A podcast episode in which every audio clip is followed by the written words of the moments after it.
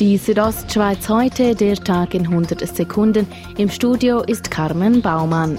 Dass das Coronavirus aus China wegen Touristen auch nach Graubünden eingeschleppt wird, ist unwahrscheinlich. Wie es aussieht, hat man das Gefühl, dass das vor allem auf eine Großstadt ja beschränkt ist. Und dort gibt es jetzt auch Restriktionen, dass die Leute nicht mehr ausreisen können.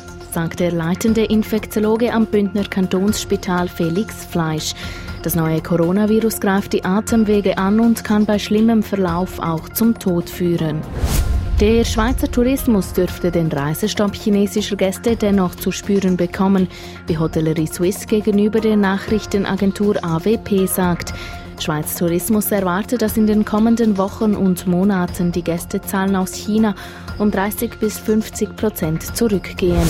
Der Kampf um das Parteipräsidium der SP hat sich seit gestern verschärft.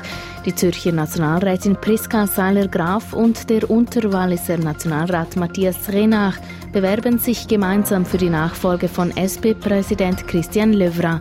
Somit bekommt das Duo Cedric Wermuth und Matthäa Mayer Konkurrenz. Über diese Entwicklung freut sich der Bündner SP-Parteikollege Jon Pult immer froh, dass es jetzt immerhin eine Auswahl gibt für das Präsidium. Und ich glaube, es sind zwei valable Doppelkandidaturen, die uns jetzt da vorgelegt werden zum Sport Biathlon. Der Schweiz läuft es an den Jugend- und Juniorenweltmeisterschaften auf der Lenzer Heide weiterhin nach Plan. Nach der Goldmedaille der Prättigauerin Lea Meyer gestern holte sich heute Sebastian Stalder die Bronzemedaille. Der Zürcher lebt seit bald zwei Jahren auf der Lenzer Heide in einer WG.